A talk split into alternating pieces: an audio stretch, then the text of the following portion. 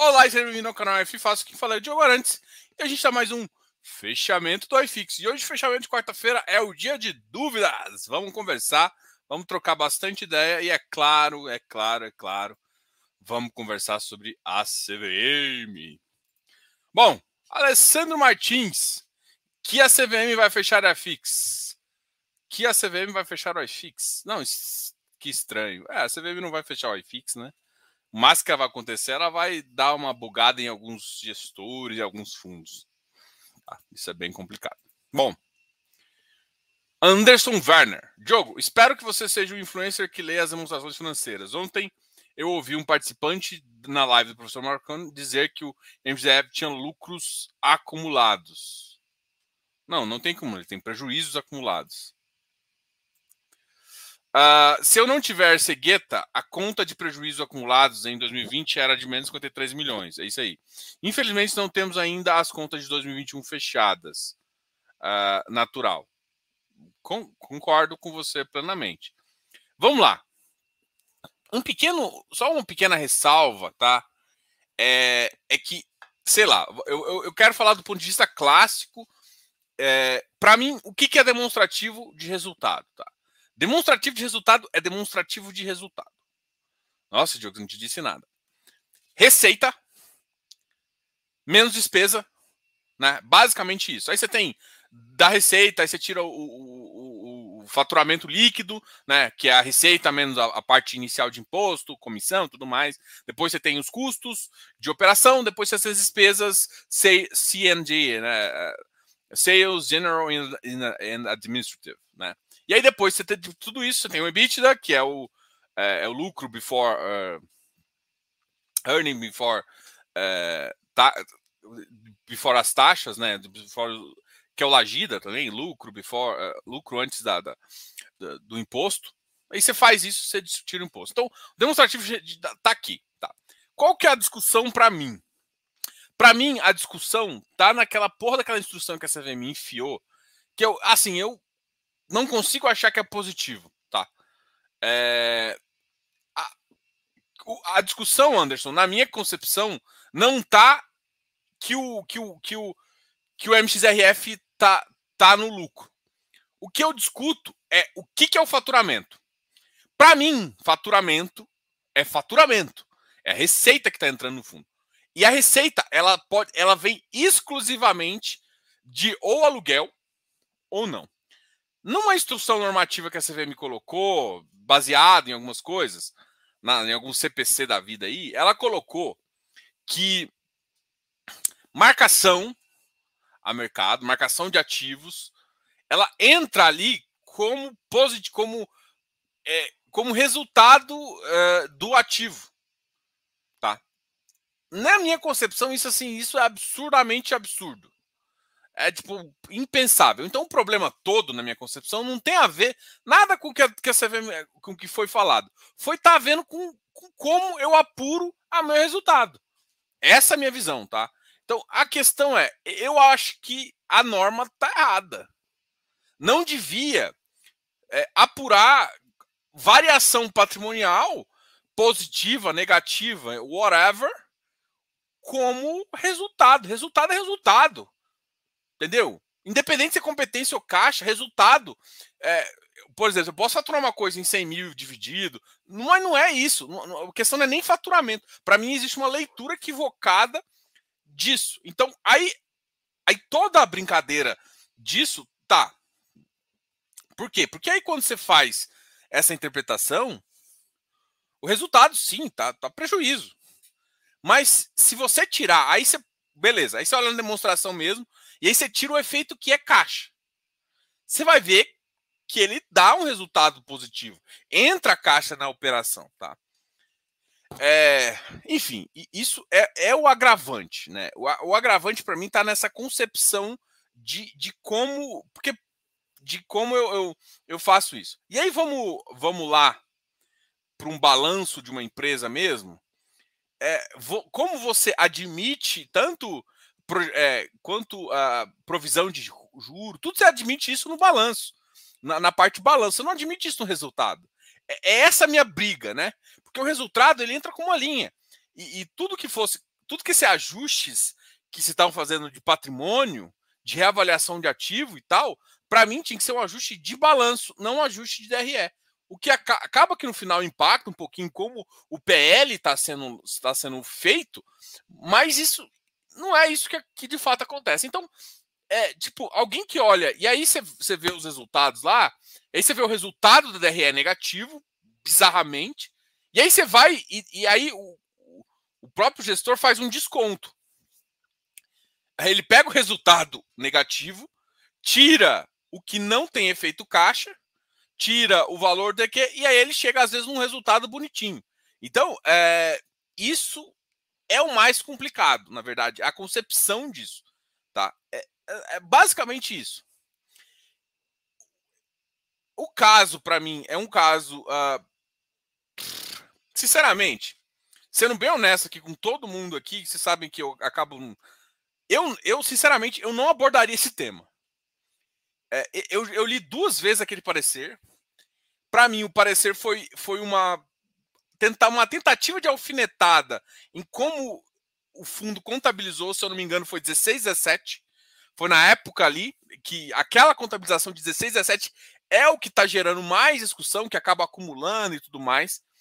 Então, para mim, a CVM não quis mudar a regra do jogo. Ela quis que tivesse um reajuste ali, porque ela viu uma concepção errada. E agora vamos pensar friamente, tá? Tá errado você pensar assim, olha, só pode ter, é, só pode distribuir se tiver lucro contábil? Tá errado isso? Não tá errado. Não tá errado. Eu concordo. O problema todo não tá nisso. A minha, a minha, a minha cabeça aqui. O problema tá em reconhecer valorização e desvalorização não efetiva, ou seja, não teve venda. Porque o, o fato gerador de, uma, no, de um resultado é uma venda. A, a, até CPC, assim, eu, eu, eu ia ter. Eu, depois eu ia olhar a CPC que mostra isso, que é a, a norma contábil que mostra. Porque a norma contábil que, que mostra é, essas reavaliações de ativo é, é relativamente nova. É de 10 anos para cá, 7 anos para cá. E para mim, essa avaliação é o que, o que de fato faz. E essa reavaliação, ela não muda o resultado da empresa, mas ela pode impactar no patrimônio e no balanço. Entendeu? Então, primeiro, essa discussão é muito complexa. Eu não acho que ela deveria ter ido para público igual foi.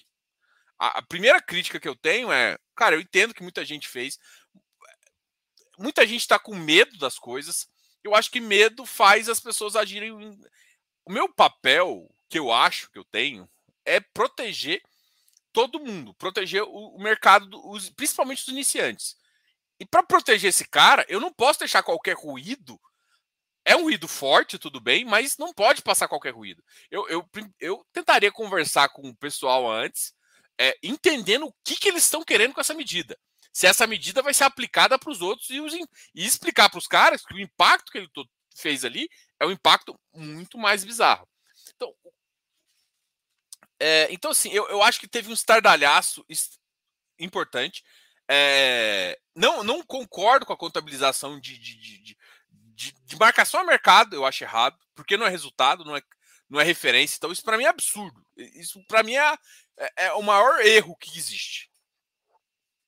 E eu, mas assim, ah, e tiver, Diogo, se tiver que ter uma trava competência caixa, para mim não faz diferença desde que eu tire esse absurdo de marcação no mercado. Aí, aí, aí tudo passa a fazer sentido, porque aí sim, aí um lucro vem do lucro, aí o competência casa com caixa.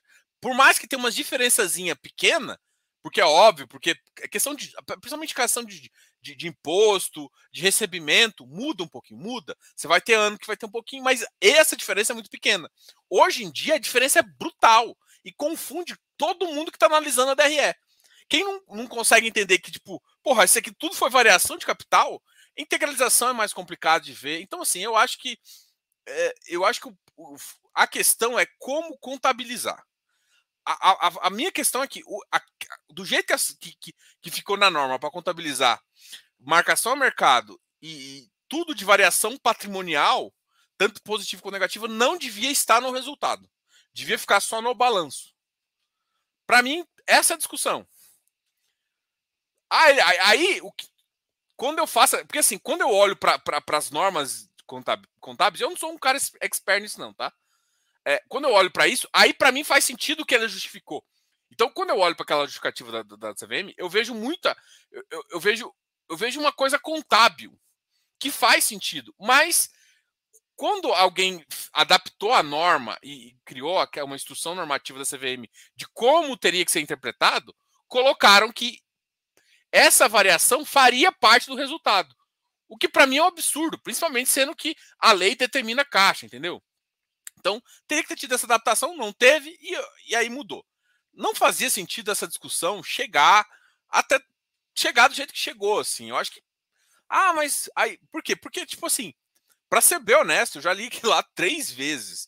E toda vez que eu leio, alguma coisa eu paro, penso, analiso, então, assim, é coisas que, tipo assim, teria que. Dá eu, eu, eu, quis consultar um cara mais experiente em contabilidade. Porra, é uma coisa que demora muito. Então, muita gente saiu falando. Não tô falando que falou errado ou certo. Eu só acho que devia ter paciência. O mercado balançou, mas não balançou do estardalhaço que teve. Eu acho que é importante. Eu acho que os gestores e até a gente que, que conhece um pouco mais deve se posicionar positivo. Eu acho que sim, eu acho que faz sentido a gente fazer isso. Agora, falar para o público geral já tomar cuidado, não sei.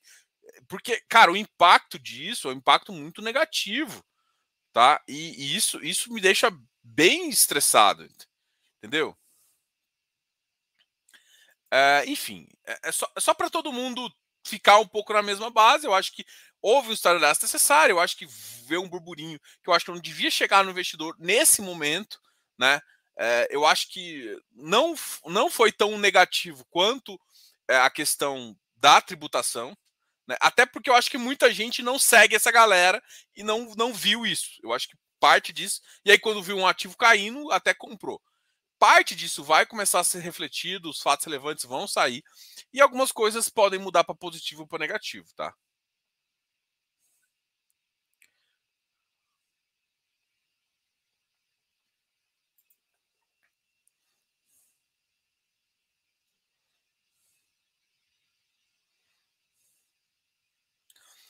Outro ponto, não acho salutar misturar na discussão tijolo com papel. Em tijolos, o laudo de avaliação não gera efeito caixa. É, a grande questão total, é, Anderson, é que marcação ao mercado também não deveria gerar uh, efeito caixa. Marcação ao mercado é a mesma coisa do laudo de avaliação. A diferença é que a marcação ao mercado de um título ela é muito mais uh, simples do que de um, de um laudo. Então, assim, eu acho que a questão é, não dá para misturar, mas dá para misturar, porque, como eu disse, a marcação a mercado, e eu não estou falando do prejuízo referente às operações que foram marcadas. E mesmo que, vamos supor que uma operação vamos, vamos fazer uma avaliação básica, que, que eu acho que é o que, que, que, o, que o BTG falou. Tá? Vamos olhar, vamos olhar o, o papel. Você tem 10 operações lá. Uma operação deu errado. O que, que essa operação vai fazer? Ela, ela, essa operação que deu errado tem que gerar prejuízo? A minha resposta é óbvia: não. Mesmo que três operações não tem que gerar prejuízo. Nossa, Diogo. Por quê? Porque a grande questão é o seguinte: é como se você tivesse perdido patrimônio. O, que, que vai acontecer? Ou seja, 10 ativos geram 100 reais de caixa. Ou seja, geram 100 reais de receita. O que, que vai acontecer se eu perder dois ativos desse? 80. Eu perder 20 ativos desse, né? Coloquei 100, está me gerando 100, está me gerando é, é, gente, 100 está me gerando 100. Vamos ver essa bagaça assim. A 10 está me gerando 100, desculpa. 10, 10 ativos estão tá me gerando 100. E aí, dois ativos morrem. Eu fico com 8. Então vai me gerar 80. O que, que eu quero te falar com isso? O impacto caixa é só de você reduzir de 100 para 80. Então seu lucro vai ser menor. Esse é o lucro caixa. E esse parte. E aqui eu estou falando. Até que eu estou simulando uma coisa. O que, que acontece no seu patrimônio? Na minha concepção, mesmo que defotar qualquer operação de crédito, para mim, é, para mim é muito, muito claro isso. O que eu tenho que fazer é descontar no meu valor patrimonial. Só. Eu não preciso descontar no meu caixa. O, o pessoal, para mim, a concepção contábil tá errada. Do papel. Por quê? Porque não faz sentido, o menor sentido. Porque o que, que acontece? Se eu tenho menos papel para gerar renda, eu vou gerar menos renda. Mas o resultado continua sendo positivo. Ah, mas eh, você perdeu dois, 20 milhões. Eu perdi 20 milhões de patrimônio. Balanço. Não perdi 20, 20 milhões de resultado enfiaram um resultado de balanço na DRE. É isso que, é, pelo menos, a, a, a sempre a, a confusão foi essa. Então, tipo, ah, mas isso enfiaram para papel, tijolo, FOF. Essa bagunça de gerar. Porque é, para mim é tão óbvio isso. Balanço é balanço, patri... DRE é DRE. DRE é resultado, gente. Resultado é faturamento líquido, é faturamento. Não, não dá pra você. Como é que você vai. Como é que você enfia variação? Nem existe isso. É uma linha que criaram da DRE que não faz. Para mim, se você for olhar, olha, abre um balanço de uma empresa normal aí. Vai, vai ter. Você vai, aí você vai ver. Você vai ver. No, existe variação, por exemplo, uma. É que agora os bancos não têm mais o, os ativos os ativos locados dele. Mas antes você via ativos lá no balanço dele. E a avaliação negativa. Você via isso no balanço, não no resultado. Porque o resultado é a receita do. O que é a receita de um banco? Ah, é com conta, com investimento, com empréstimo, blá, blá, blá, blá. Isso aqui é o resultado do banco. Nunca. Balanço não se mistura com DRE. Mesmo com essa nova CPC. E, aí, de repente, no fundo imobiliário, enfiaram no resultado essa questão que não faz o menor sentido. Desculpa, gente. Isso eu não teria que estar tá discutindo aqui. Não teria nem que estar tá falando aqui. Não faz sentido, porque. Por que, que se contabiliza isso? Porque numa instrução normativa da CVM eles falaram para fazer isso. Então, eh, tá errado. Então, teve prejuízo? Teve, mas porque a, a contabilização, na minha cabeça, está totalmente errada. Não faz sentido. Mesmo que ele tenha perdido, defotado quatro operações, o reajuste é só do PL só de patrimônio. Muito simples. Resultado continua sendo. Ele vai, o que vai acontecer de um ano para o outro, um ano ele, ele, ele gerava, uh, sei lá, 200 mil de, de, de, líquido e agora ele vai re, registrar 160. Porque eu perdi 20% da minha operação. Para mim é isso. É simples. Resultado é resultado. Balanço é balanço. Mas não é isso. Então, tipo assim, é, muita gente tem confusão ali, mas assim, a galera tá olhando do ponto de vista de fundo imobiliário e tentando justificar. Eu, a, o meu passo é dois atrás. Cara, por que, que eu tenho que fazer isso? Por que, que eu tenho que contabilizar dessa forma? E assim, é, para mim é esse o entendimento, tá? Em tijolos, laudo de avaliação. O que o que, que antecipa o caixa é um evento futuro dependente da amortização, o qual está sujeito a um risco de default do CRI. Assim, acho que deveríamos primeiro discutir o caso MR. Uh... Ah, olha, eu, o, o, que eu acho é que def... a, única, a única coisa, a única coisa que mudaria a visão que eu estou te falando é o seguinte: vamos supor que eu distribuo. Aí, aí sim eu acho que pode, pode gerar uma confusão. E aí a, teria que ser uma análise um pouquinho mais complicada. Por isso que eu acho que no MXRX tem uma complicação lá, que é o seguinte: ele ter distribu distribuído competência, e na época se fazia isso, que é o que o Intrag faz agora. Ele se distribuía competência, ou seja, ele já tinha distribuído em resultado, resultado ainda não recebido. E aí, ou seja, o que, que eu quero te falar? Uma coisa. Aquela, aquela mesma situação da inflação e dos juros. O juros está recebendo, e a inflação não. Só que ele já estava pagando isso com caixa, com qualquer coisa que estava lá, já, já abatendo disso. E aí, quando deu default, ele não recebeu um monte de coisa que pagou. Aí sim, você estava contabilizando um resultado positivo que não gerou. Então, não tem a ver com o default da operação, e sim com a contabilização de antecipação. E isso sim aconteceu lá no XRF. Esse é o problema. O problema todo, gente, é que a justificativa não está nesse sentido. Porque ele não quis mudar a regra inicial de, de, de contabilização. E aí, quando ele vai justificar, ele usa a palavra, as palavras de, de variação, que é o que gera toda a confusão, que não impacta não só em tijolo, como em papel tudo. Minha leitura, tá? Se está certo, não tem nem ideia. É, eu, eu, converso, assim, faz sentido o que eu tô falando, mas até ser deliberado, até, até falar alguma coisa, eu acho complicado, entendeu? Então, assim, o problema do MXRF é real. O MXRF distribuiu coisa que não deveria. Então, impacta em resultado, ele tem prejuízo caixa? Tem prejuízo caixa sim. Por quê? Porque ele distribuiu caixa em termos de resultado de DRE, e isso, porque aí entra como uma provisão que ele fez, não fez, e aí, ou seja, ele acumulou resultado, ele pagou um resultado positivo e depois, como volta à competência, ele tem que voltar na conta e refazer. E aí, ou seja, ele não tinha o caixa de fato para distribuir porque ele usou um caixa de algum lugar.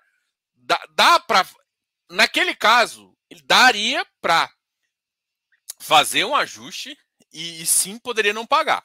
Então, o caso do MXRF é um caso complexo, porque na minha concepção até hoje é, daria tem teria um prazo que poderia que ele abater e, e, e, também fazer, uma, fazer um ajuste ali, tá?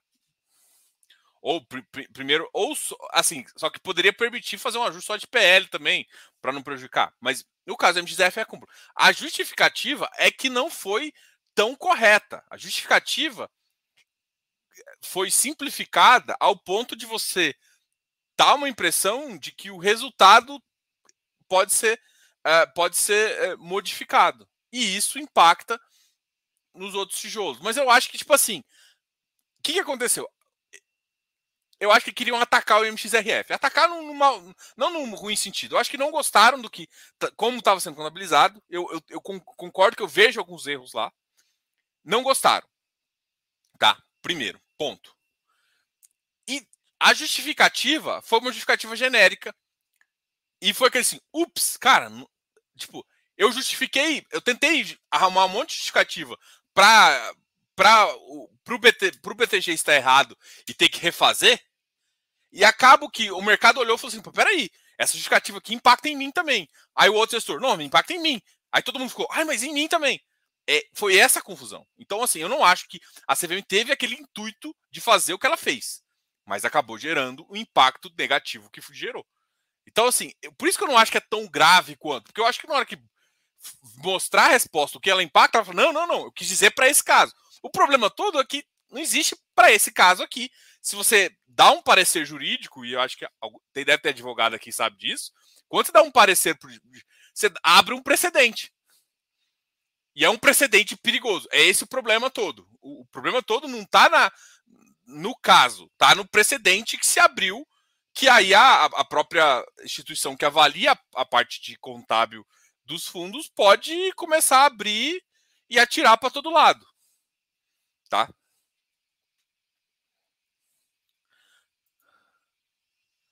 Efeitos na indústria são outra discussão. Para mim, é saudável discutir pois aquela uh, forma de calcular 95% dos fundos de papéis é que cada um faz o que quer e estaria. É, aqui faz sentido, eu concordo com você, Anderson, é, faz sentido discu discutir, por exemplo, competência ou caixa. Como você vai distribuir em papel? E eu acho que, por exemplo, o problema do MXRF foi porque distribuiu competência.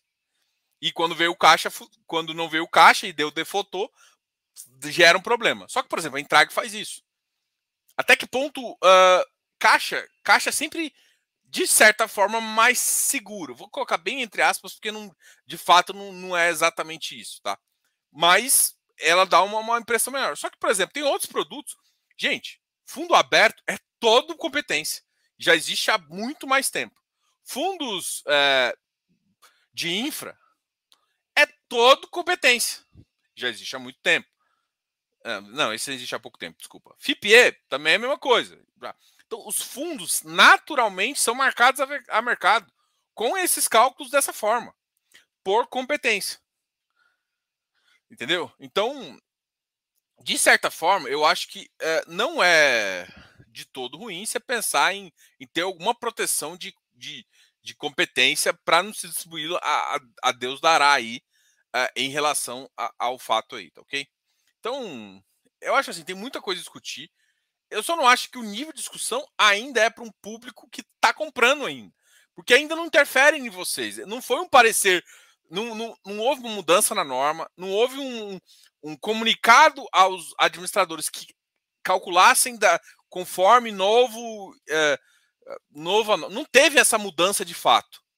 Só que o parecer para um fundo, na leitura de todo mundo, impacta nisso. Então, assim, eu, eu não acho que a discussão tinha que estar nesse nível ainda. Acho que tinha que estar num, num nível mais. Existe, existe coisas que daria para fazer, para tirar.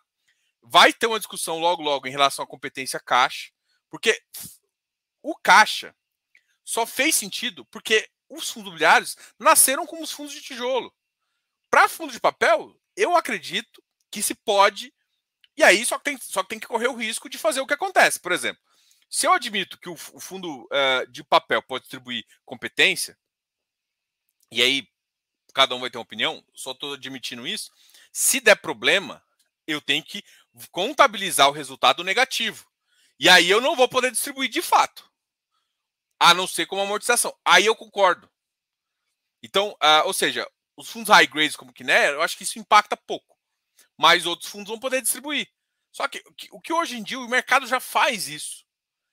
O mercado. É, é por isso que eu falo que tipo, tem coisa que não. Que, que Hoje, por exemplo, um papel, se o cara quer destravar a, a, o IPCA dele, ele vende e compra no outro dia. Tá errado? Não. Por quê? Porque quando ele vende e compra, ele consegue. Ele, ter, ele realizou um lucro, né? Ele vendeu, recebeu um dinheiro e comprou de novo. No que ele vendeu aquele ativo, no, aquilo lá, o, o marcador sabe o que, que é BP e o que, que não é. Ele destravou aquele valor todo. E ele foi e recomprou aquele ativo. Aí ele pode ter usado, tipo assim, ah, mas Diogo, mas como é que ele recomprou? Ele pegou parte do dinheiro que era o VP próprio e pegou parte caixa, que seja. E ele acabou ajudando a distribuir, entendeu? Então, assim, é, já existem coisas que o mercado faz, é, já existe, tipo, as operações compromissadas. O mercado, o mercado faz compromissada, o mercado está fazendo warehouse. Então, tem coisas que eu acho que sim, tem, uma, tem, tem toda uma legislação para ajudar. Tá? É, o caso não é tão sério quanto muita gente colocou, não é tão é, desimportante quanto muita gente está falando. É um caso que de deve ser discutido, mas eu acho que não tem que ser nessa esfera aqui por enquanto, não. Entendo que todo mundo está querendo curioso para fazer de live, para ver essas coisas, mas, cara, de fato isso não importa. De fato isso não importa, porque uh, assim, vamos lá, você está montando sua carteira agora, você vai ficar preocupando. Ah, mas isso pode impactar. Pode, mas eu acho que, assim, a, a, toda vez que eu leio aquele parecer, me parece muito que eles estão. estão uh, a, causa é o MXRF ali. E acabou que muita gente interpretou. E, assim, vale isso, tudo isso vale, mas eu acho que não, não foi a intenção.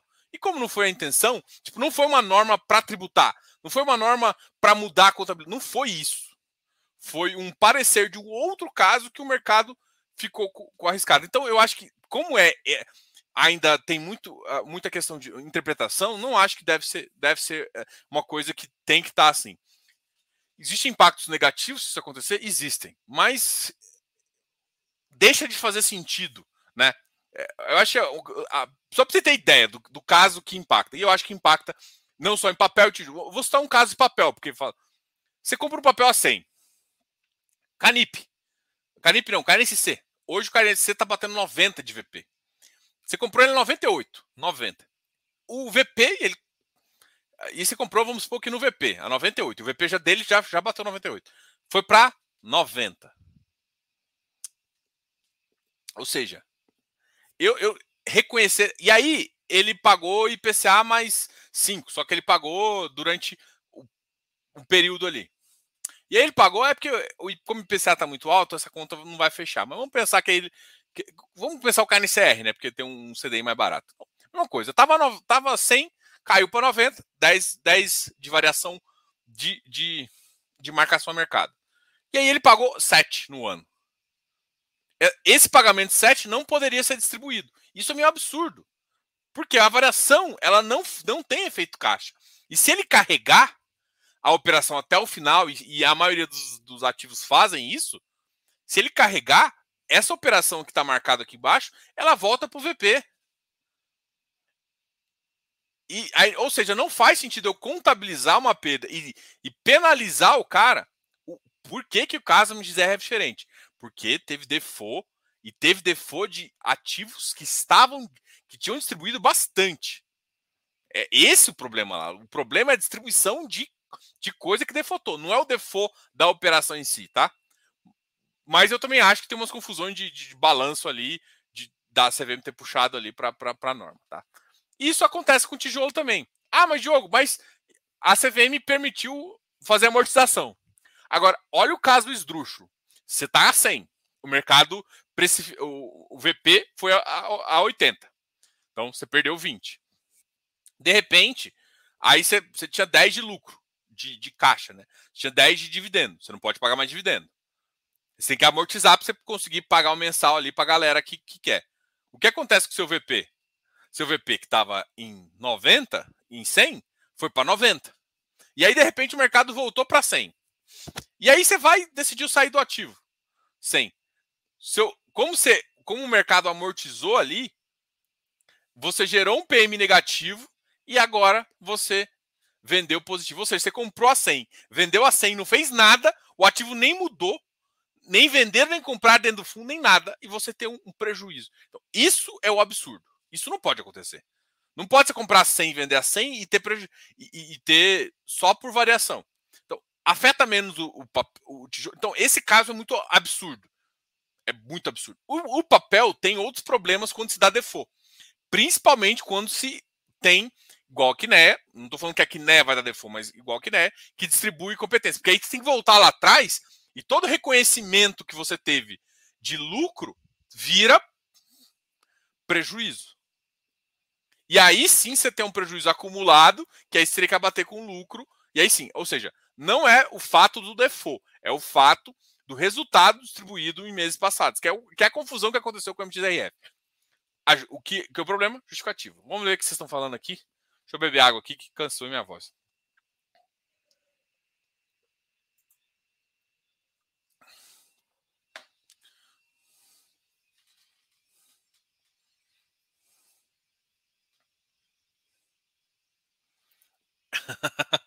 é, gente, isso é complicado. Boa noite. O CVMD foi fraco. É.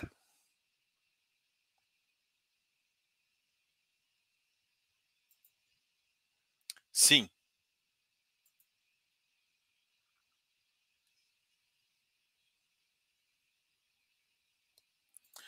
O potencial de entrada do Brasil da OCDE pode alavancar o crescimento da bolsa? Pode. Vejo, vejo isso também.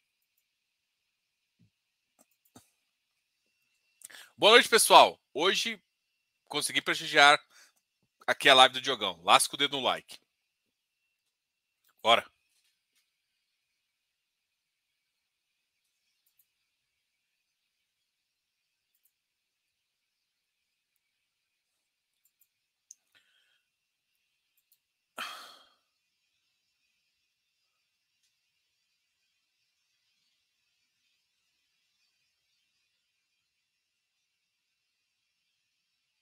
Sim. Não, o caso do, do, do, do MXRF é um caso mais confuso. Que eles não fizeram isso, eu acho que para não poder distribuir. Então, lá, eu não falando assim, lá, lá tem algumas coisas que é, é, mais que assim, o problema todo é que o MXRF é questionável. O, o contábil do MXRF é questionável pra caramba. Se eu não me engano, isso, isso, a questão do MXRF não foi uma questão simples, foi uma questão de das pessoas olharem e falar, pô, tá estranho isso e, e, e entregar, entendeu? Então lá tem coisas bizarras, tá?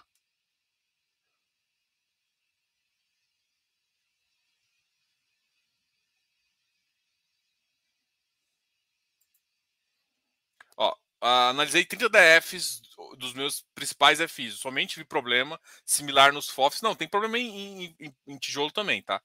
Só que uh, no tijolo, a, a variação às vezes é de 7%, e, e assim, mas tem problema também, tá? Não é só em FOF, não, dá, dá problema. Por conta da contabilização, né? Porque a DRL mata. Então, enfim. FOF daria problema, papel poderia dar problema. Papel mais problemático no sentido de quando dá default, se você tiver distribuído competência. Para mim é essa a questão.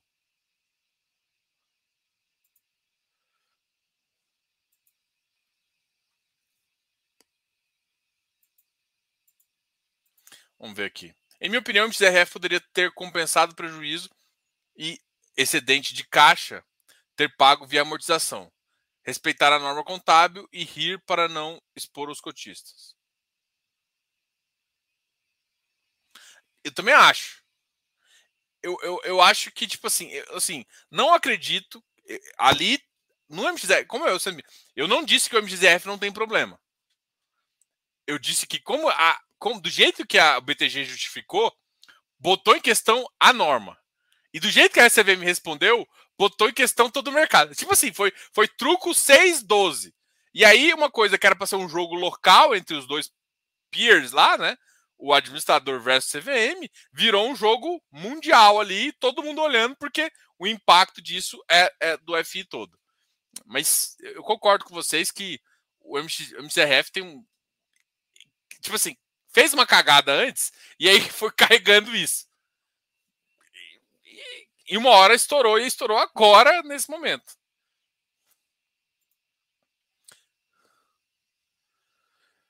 A CVM se atrapalhou todo na discussão, mas faria sentido sim discutir se fundos de CRI poderiam ou deveriam distribuir todas as remuneradas antecipadamente e depois um CRI. Cara, perfeito. Essa leitura que você tem, Anderson, é uma discussão que eu, que eu faria também. E uma outra discussão que eu tiraria da norma que hoje está é eu não, não faz sentido a, a variação de ativo ou transmitar pelo resultado. Não, não, não tem o menor sentido para mim. Mas zero sentido, zero sentido. Ou seja, eu vou carregar o ativo até o final.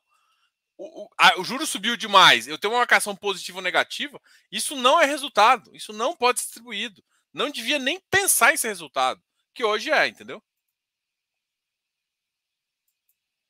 Quem vai ser o ministro da Economia de Alckmin?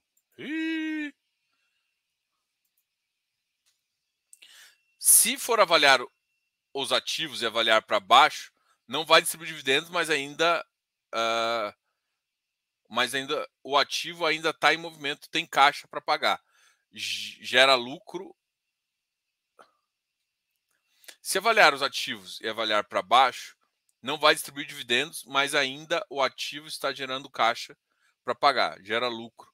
É, gera lucro caixa, não gera lucro contábil, não faz sentido. Faz sentido. Porque o problema todo, gente, é como, como, como contabiliza isso. É, tipo, resu gente, resultado para mim é muito claro. Resultado é resultado. Não dá para eu colocar uma tramitação de, de, de, variação patrimonial, quer, quer seja ela por laudo de tijolo, quer seja ela por mercado, FOF, quer ser ela por marcação a marcação a mercado, de, de papel, não faz sentido. Entendeu?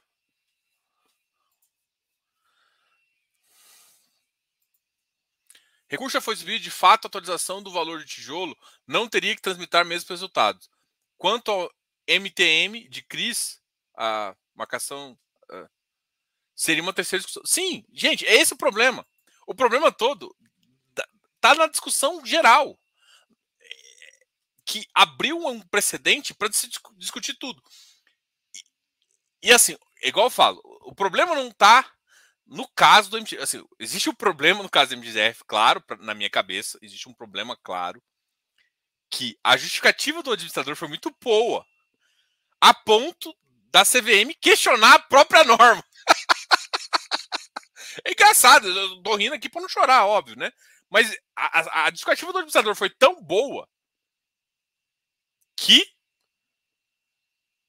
a CVM, no parecer, contrariou a própria recomendação e aí trava a, a pagar. Só que ela, eu acho que a, CVM, ela olhou do ponto de. Os caras que, na minha concepção, os caras que analisaram, analisaram do ponto de vista contábil, e contabilmente faz sentido que está tá escrito, que se tiver prejuízo contábil você não pode distribuir porra nenhuma. Só que do ponto de vista legal, não, porque enfiaram dentro do resultado marcações. Que seja ela de a mercado, que seja ela o que for. Então tá lindo ali. Então, assim, primeira coisa, Cara, tá começando agora. Cara, fica tranquilo. Continua suas compras. Hoje não gerou tanta oportunidade quanto muita gente pensou. Vamos até, vou aproveitar agora que eu tô, tô nessa, nesse espacinho aqui e já vou, vou, vou puxar aqui. Opa, vou puxar aqui o, o, resultado aqui dos slides. Eu sei que vocês estão querendo discutir, a gente já volta aqui, porque senão não faz fechamento. Né? O objetivo daqui é falar dos ativos, até para ver o que, que gerou de oportunidade. Vamos ver o CVMD, o que, que gerou. Uma coisa eu vi, os Fiagros subiram, tá? XPCA subindo, Ribir subindo. HGBS caiu 4,53, o MXRF, óbvio que caiu uh, 9,62, a mínima chegou a 9,87. Tá? VILG uh, caiu 0,320, também estava no CPFF caiu um pouquinho, VGHF também, mas o VGHF também tinha subido bastante, tinha chegado a 10,40 ali. Hum, HTRE, Kizu, Kizu também caiu um pouquinho, BPML, HGCR 104, MOL, Vino 50. Vino é um outro cara que está chamando bastante atenção, né? Mas para quem já acompanha a gente sabe que o Vino não é, é não é tanto, não é todo mundo, ah, você tá falando que o Vino é ruim, não, gente, pelo amor de Deus, não tô falando nada de Vino ruim. Eu tô falando que ele estava muito descolado dos pares. E o motivo dele estar tá descolado dos pares era um yield que era uh, não recorrente. E aí, quando caiu na não recorrência, todo o mercado penalizou. Não que não tenha valor, né? Mas ele não valia 55, 58 como ele ficou a maior parte do tempo. Tá? E muita gente fez essa aposta que a gente está falando agora, que a gente até. Alguém tinha me questionado, nossa, tá falando mal, eu tô contando. Cara, eu não quero falar mal do Vino, não. Eu estou explicando a situação. E hoje com volume maior também, 4,51. A entrada do novo cara, que é da emissão ali da Globo, uh, vai ajudar um pouco o fundo, mas eu acho que está um ou três centavos ali para cima. Não vai, vai continuar o impacto negativo. Mas eu acho que o patamar do fundo vai ser outro.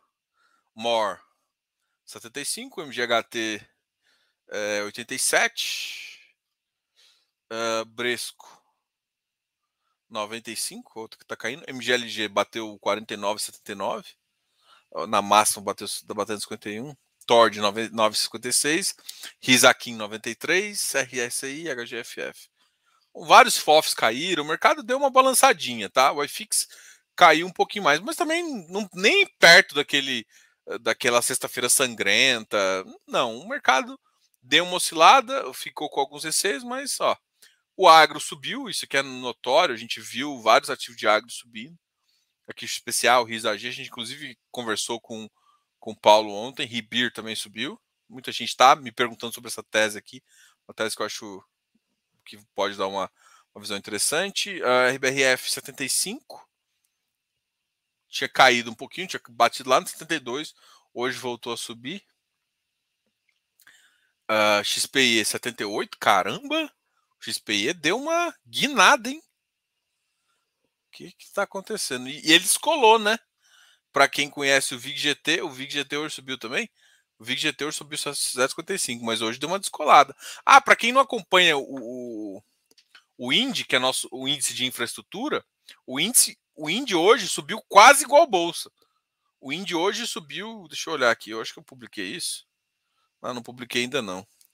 O INDE hoje subiu quanto? Deixa eu olhar aqui, peraí.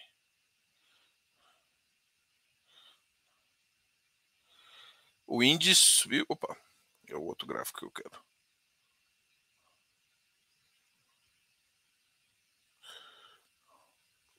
O índice subiu 1,35%.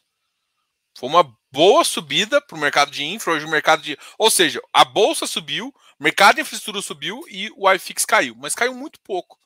PIS subiu também, MFI. Então a gente teve vários ativos no mercado que subiram bastante. PVBI 0,57, BDIV também subiu um pouquinho. Vamos ver os comentários aqui de vocês. Bom, sobre o iFix é isso. Se tiver alguma outra coisa que vocês querem perguntar, GCRA subiu para 102, Habitar, a RI, olha, a RI bateu 100, o, o Iridium também tinha virado para negativo no começo. O mercado no, no final, os ativos mais queridinhos virar, acabaram virando para positivo. O ativo tem, tinha um outro problema, o mercado deu uma batida ainda. E o investidor apanha de cinta todo mês. Acontece. Acontece. É, não, gente, eu, eu acho assim, o FI é muito menos volátil, é muito mais tranquilo como estratégia de investimento, tá? É, eu, eu, acredito muito no FI. Só que a gente está numa indústria que está crescendo tanto e a gente está atraindo os olhos de muita gente. E a gente é diferente porque o FI é caixa.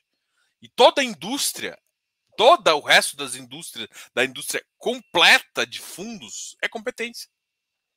Então, a gente é um caso específico. O que, que faz sentido para a gente, principalmente pensando em tijolo, tá?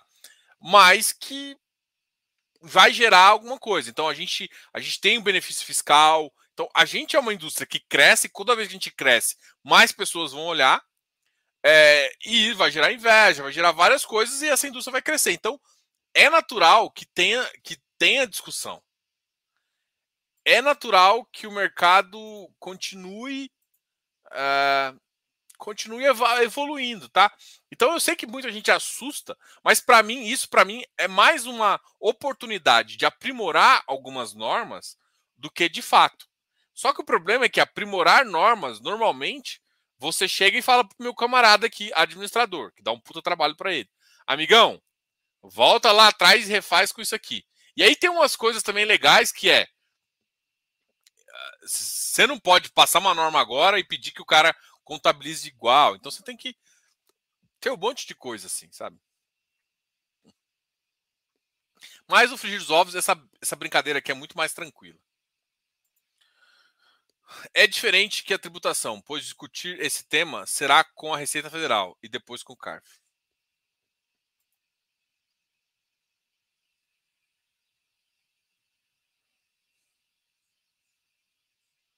MXRF, ame ou deixo. É. O problema é que a discussão do MXRF, ame ou deixo, virou FI, ame ou deixo, ou reclame-o, ou faça live-o. a gente tá muito engraçadinho hoje, né? O pessoal tá achando, tá todo mundo achando que ia tocar o terror, eu tô mais. Pro... Seriamente, cara, eu, eu vi hoje de manhã, fiquei, eu falei, cara, falei, eu mandei um recado ontem pra galera. Eu quero até ler o recado que eu mandei pra galera ali. Vamos ver o que, que eu mandei aqui. Parará, parará. Vou ler para vocês.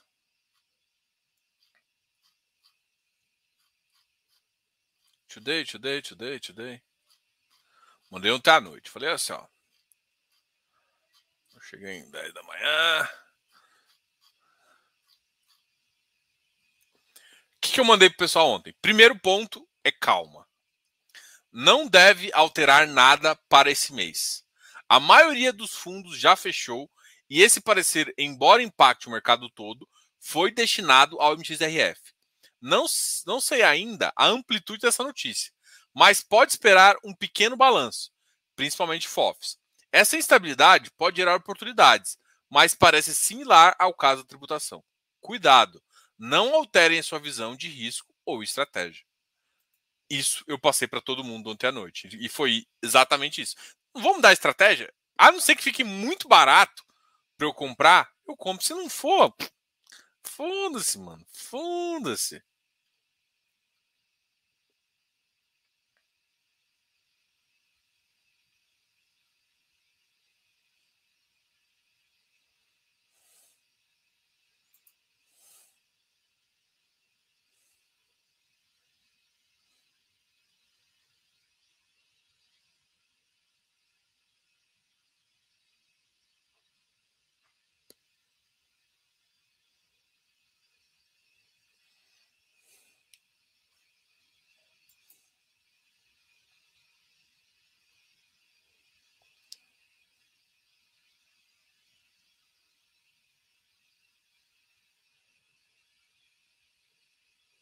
Nossa, que exagero.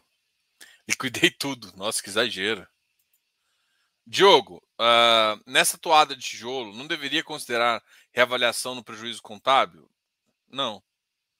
Mas, em contrapartida, não deveria ser considerado depreciação exato. Isso é outra discussão, tá, Marcelo? Isso é outra discussão. Não deveria considerar, mas deveria considerar a depreciação. Isso, isso é um fato também, né?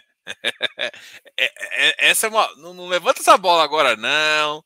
Mas o que está acontecendo? Por exemplo, Você, você tem uma empresa mesmo, e aí voltar para os bancos. Existe avaliação positiva ou negativa, mas às vezes você pega alguns ativos e você vai depreciando ele, né?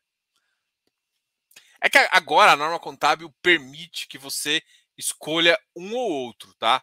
Em alguns você mantém depreciação e, e ativos, imó e ativos imóveis, que são o, caso dos ativos, ele te permite que você faça só essa avaliação, tá? Então, a, a norma hoje, se, se, eu não me engano, permite fazer isso. Ver o que vocês estão falando. Ah.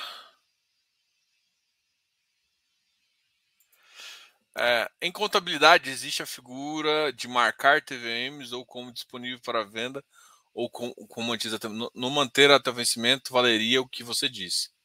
Iria só para o PL no disponível. Sim.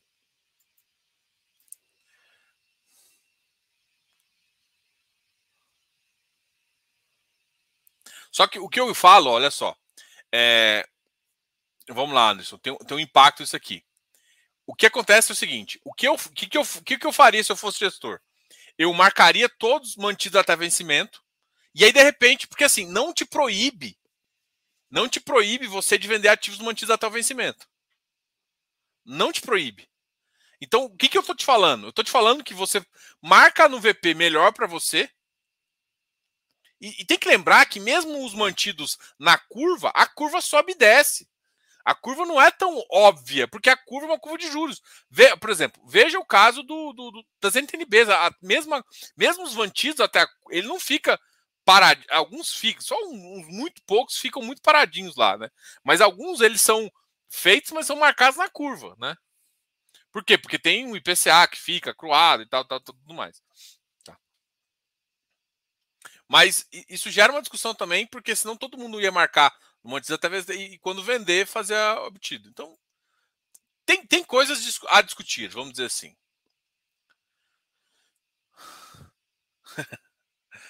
Leandro, todo de um 7 a 1. Eu não sei como a CVM fez para os fundos, mas este conceito é muito usado em bancos. E aí você se carrega de preço aquisição ou marca o mercado todo dia. Assim, pelo visto, você entende bastante contabilidade. É, o problema todo, eu assim, na minha concepção e bem iniciante, eu, eu vejo mais problema em como que foi determinadas essas questões do que de fato. E ela está querendo que modifique um, um, item que vale a pena, que, na minha concepção, até está certo, mas não tem justificativa legal por conta da, da, da, do outro mercado, entendeu?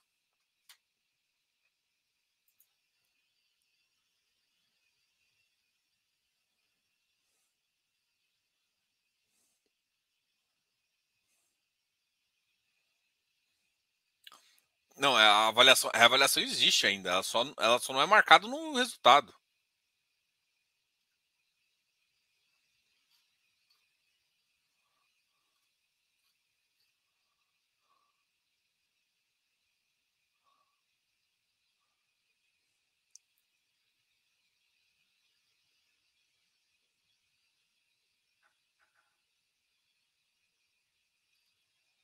É.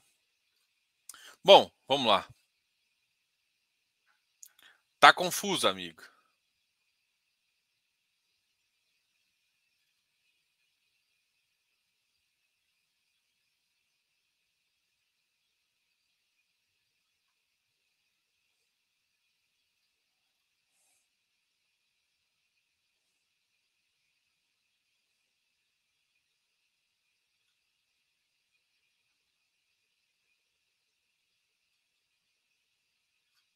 É, galera, obrigado aí a todos. Eu sei que a gente trocou uma conversa aqui, né? Uh, enfim, tem muita, tem muita discussão aqui, tem muita conversa. Eu acho que o mercado evolui assim também. É, é uma coisa importante aí esse mercado, a gente conseguir atingir essas pessoas, mas eu acho que, cara, sinceramente, essa discussão eu não acho que é... tem, tem coisas de normas, é, é impactante, tá? A gente está de olho, a gente está de olho aí no mercado, está discutindo até para ajudar ao entendimento de, de, de, de, vocês, assim. Mas eu acho que assim é, para longo prazo ainda, isso não vai afetar. Isso não é igual uma tributação que afetaria mais de forma mais óbvia. Eu acho que existe uma possibilidade de reverter muita coisa.